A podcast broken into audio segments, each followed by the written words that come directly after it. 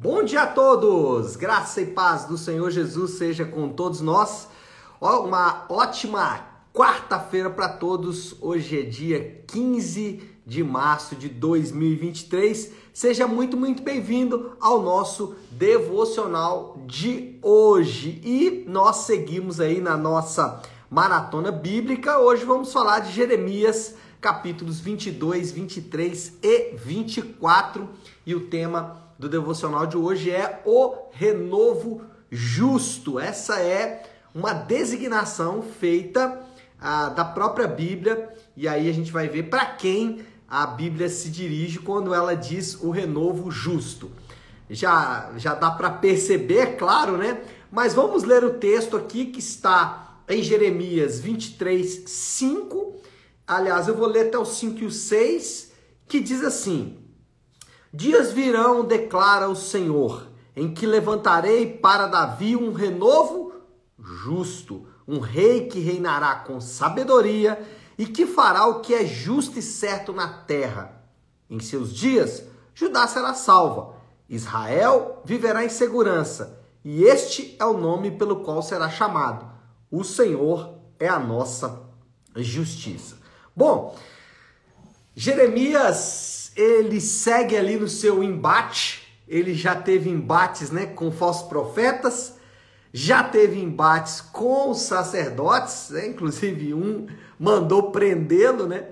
E agora ele está tendo um embate contra ou com os reis. Na verdade, ele vai falar de dois reis ali, é, só que o foco dele é o último rei, o rei que foi o, o aquele que finalizou a linhagem de Davi enquanto é, rei de Judá. Depois a nação vai ser restaurada, mas por hora vai então finalizar ali aquela descendência, vai parar. Finalizar não, porque Deus prometeu uma linhagem para Davi, um descendente para Davi até uh, eternamente. Esse descendente, obviamente, é Jesus. Mas por hora, essa linhagem vai paralisar. O que Jeremias faz é desqualificar o descendente de Davi atual e profetiza um descendente definitivo. Ele fala: ó, esse que está aí foi reprovado e eu já vou falar aqui de um outro que virá depois dele, um outro descendente de Davi que virá depois dele. Esse novo descendente, esse descendente definitivo, reinará com sabedoria. O versículo 5 vai dizer isso. Dias virão, declara o Senhor, é que levantarei para Davi um renovo justo, um rei que reinará com sabedoria. Jeremias é, destaca o caráter sábio, tanto do rei como do reino vindouro. Ele diz: olha, o reino que virá e o rei que virá, ele vai ter uma marca, ele vai ser conduzido com sabedoria. E nós sabemos, né, Jesus, ele era conhecido por sua sabedoria. Durante a sua caminhada na terra, os evangelhos vão destacar que Jesus tinha como característica a sua sabedoria. As suas respostas, sempre muito perspicazes e, obviamente, né, sempre muito é, recheadas de sabedoria divina, surpreenderam muita gente e colocaram os fariseus em polvorosa, em pânico, porque todas as vezes que eles vinham tentar pegá-lo, em alguma, em alguma falácia, ele sempre saía muito bem, saía com muita sabedoria. Agora, uma coisa que nós temos sempre que destacar é que, do ponto de vista bíblico, existe uma distinção entre a sabedoria do mundo e a sabedoria de Deus. É, e aí a gente sabe pela prática que a sabedoria do mundo ela é para benefícios próprios. A sabedoria de Deus ela tem outros motivadores e principalmente ela, ela tem outros núcleos centrais que não as, as vantagens. Então, não adianta. E aí é um ponto que nós temos que entrar em acordo. Não adianta querermos viver o mundo é, criado por Deus, o mundo estabelecido por Deus, a partir da sabedoria humana. Não vai funcionar. Tanto não funciona que a gente está vendo aí o nosso mundo caminha de mal a pior. Por quê? Porque ele tenta viver no mundo criado por Deus a partir da sabedoria humana. E é óbvio que a gente vê essa distinção muito clara né? no, no mundo dos negócios, é, enfim, na, na, no mundo acadêmico, a gente vê essa diferença. E a gente até assusta. Teve um amigo que disse: Olha, o mundo da igreja é muito diferente do mundo lá fora. E é verdade, eu concordo com esse amigo. É, é, contudo, é importante destacar que nós não vamos conseguir viver no mundo criado por Deus com a sabedoria que o mundo próprio impõe. E aí você já pode estar se perguntando: ok, pastor, então tá. A sabedoria do mundo não vai ser suficiente e a prova está aí, né? Vamos caminhando cada vez de mal a pior. Então, como que eu faço? Aonde está a sabedoria? Bom, a sabedoria do reino está nas escrituras. a Bíblia contém a maneira que Deus espera que os homens vivam no mundo que Ele criou. Por isso é que é, nós precisamos sempre nos voltar para as Escrituras, sempre buscar nas Escrituras o padrão de Deus. Porque se obedecermos ao padrão de Deus, não só vamos é, agradar a Deus, não só isso, mas muito mais do que isso. Se obedecermos aos mandamentos de Deus, também vamos viver uma vida mais justa, mais santa, mais sábia, porque a maneira de Deus é como se diz é, o manual de instrução daquele que criou. Deus cria todas as coisas e nos mostra como viver no mundo em que ele criou. Então, o que a gente tem que fazer com a Bíblia? Primeiro, ler. É, tem um amigo falou essa semana comigo assim, pastor, eu vou ler a Bíblia, eu não entendo absolutamente nada. Bom, isso pode acontecer por dois motivos. Primeiro, por pouca familiaridade com o vocabulário bíblico, né? A Bíblia tem a sua própria linguagem, então a gente precisa familiarizar. E aí vai ter que ser leitura mesmo. Demora às vezes para familiarizar com, com os termos da Bíblia. A segunda coisa que pode ocorrer é que talvez você pode estar escolhendo os livros mais difíceis de ler. Tem algumas literaturas na Bíblia que são mais fluidas, mais fáceis. Agora, o principal que eu quero destacar para você, sem a ajuda do Espírito Santo, nós não vamos conseguir ler a Bíblia. Por isso, precisamos clamar pela ajuda dele, porque ele sim vai abrir o nosso entendimento ele sim vai mostrar para nós mesmos o que, quais são as verdades da Bíblia, quais são as verdades das Escrituras. Então, leia a Bíblia, mas leia sempre em oração, pedindo ao Espírito Santo para iluminar o seu coração e persista. Leia, leia, leia, porque você vai familiarizando cada vez mais. Mas não só leia, tá? Medite também. Porque muitas vezes não entendemos porque não paramos para meditar. O que é meditar? É você ler com cuidado e buscar dentro daquela leitura qual o princípio que está sendo ensinado. Né? Qual o princípio está sendo mostrado ali através das escrituras. E aí, a partir daquele princípio, você vai meditar. Por exemplo, o texto de hoje, a gente, quem leu aí, são vários capítulos, 22, 23, 24. E a gente, eu li várias coisas, só que eu meditei nesse texto que eu falei para vocês aqui agora. Mas não só meditar, eu apliquei também. Então, estou fazendo isso aqui agora. Está conversando, mas eu já estou aqui falando, olha, uma aplicação importante aqui é que a sabedoria de Deus, ela está nas escrituras. E o rei vai reinar com sabedoria, logo ele vai reinar a partir da Bíblia. Então, eu como súdito desse reino que será reinado com sabedoria, também preciso conhecer esta palavra. Tá certo? Mas ele não vai só reinar com sabedoria, não. Ele vai reinar com justiça também. O finalzinho do versículo 23, do versículo 5, ele vai falar.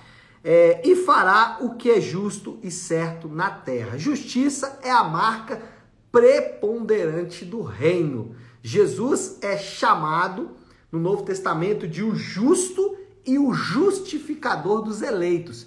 A ideia aqui é não só de ser o sacrifício, mas ser aquele que recebe o sacrifício dos adoradores.